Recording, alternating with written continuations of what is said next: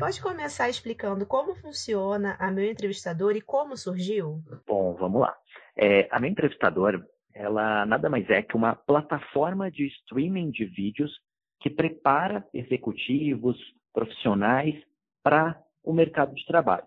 Tanto para entrar no mercado de trabalho, quanto para dar o próximo passo é, na sua carreira. Só que a gente construiu de uma maneira, a Meu Entrevistador, que ela é feita pelos próprios executivos de mercado. A gente quis sair de uma linha de colocar pessoas que não tenham propriedade para falar e colocar quem de fato decide ensinando quem quer entrar no mercado de trabalho. Então, se um profissional quer entrar é, numa Ambev da vida, ele pode aprender com executivos na Ambev, com o RH daquela empresa. E partindo dessa lógica, a gente reuniu mais de, hoje já temos mais de 250 executivos, é, gravamos com diretores, vice-presidentes, CEOs, RHs de todas as empresas é, e semanalmente adicionamos novas empresas e novos executivos é, dentro dessa, dessa plataforma online que ajuda executivos e profissionais né, ao mercado de trabalho. A empresa tem parceria com algumas ONGs. Pode nos explicar como funciona a parceria, por exemplo, com o Instituto Proa e o jogo educacional Proacões? Bom, é, a minha entrevistadora ela nasceu de uma maneira econômica social. Então, para cada assinatura que é feita na minha entrevistadora, uma assinatura é doada para um jovem ou para um profissional que não possa arcar com esses custos. Só que nós, como empresa, não conseguimos definir quem merece e quem não merece uma, uma assinatura. Então, a gente se junta a diferentes a, a, as ONGs que trabalham é, a empregabilidade para que elas possam definir de fato é, essa doação por nós. A gente doa para essas ONGs e as ONGs definem quem são as pessoas que merecem essa, essa, essa doação. É, a, o Instituto Proa é um dos grandes parceiros que nós temos, então nós fazemos doações de assinaturas da Meu Entrevistador e trabalhamos diversos conteúdos com eles para que os jovens do Instituto Proa possam se preparar para o mercado de trabalho sem nenhum custo que envolva. É, quem de fato arca com esses custos são as pessoas que assinam a meu entrevistador, são as empresas que compram a meu entrevistadora, aos grupos educacionais e que acabam financiando as ONGs. O Proacões, ele é, um, é uma das ações que eles ajudam jovens de escolas públicas a entrar no mercado de trabalho. É, antes da pandemia, a, o Procoins ele tinha uma força muito maior porque ele é, um game, é uma gamificação onde os jovens vão a diversos museus, por exemplo, e vão fazendo diversos jogos que vão ganhando moedas, ganhando coins, onde eles vão podendo depois trocar por prêmios.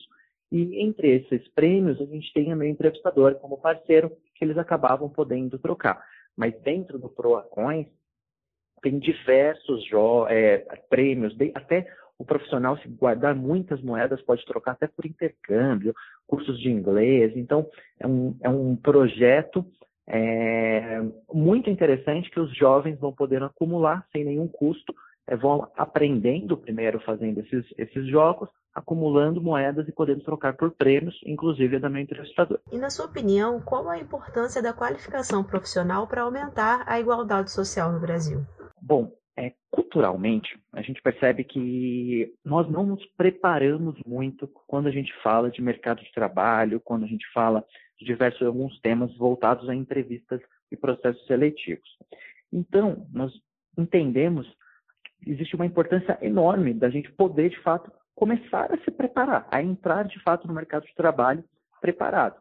E para isso, a gente precisa democratizar o acesso à informação é, de diferentes diretores, gerentes, é, executivos. Então, se a gente está, por exemplo, no eixo sudeste, é, eles têm muito mais informação, eles são conseguem ser mais, mais próximos a alguns executivos, a algumas empresas é, que estão concentradas nessa região.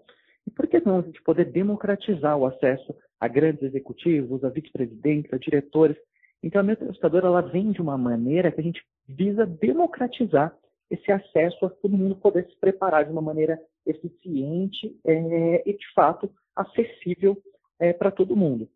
E que nós é, acreditamos muito que nós não somos a, a, a solução final para que, de fato, a gente consiga equalizar esse, esse problema, mas que nós fazemos parte dessa, dessa solução e que a mente entrevistador possa vir a ser uma das ferramentas que visa diminuir a empregabilidade, que visa equalizar essa preparação para o mercado de trabalho.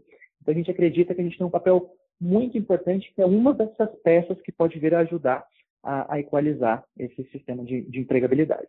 E qual a importância da filantropia? Imaginamos que nós temos um papel social junto todo esse, de todo esse trabalho. Então, assim, nós nem encaramos a, a, a essas doações como uma, uma filantropia, assim como uma missão mesmo da meu entrevistador de, de fato, diminuir a empregabilidade no, no Brasil. E nós acreditamos que esse é um caminho muito forte de que é, nós não precisamos ser tudo. Nós temos já diversas ONGs e instituições que trabalham na empregabilidade e já fazem um excelente trabalho.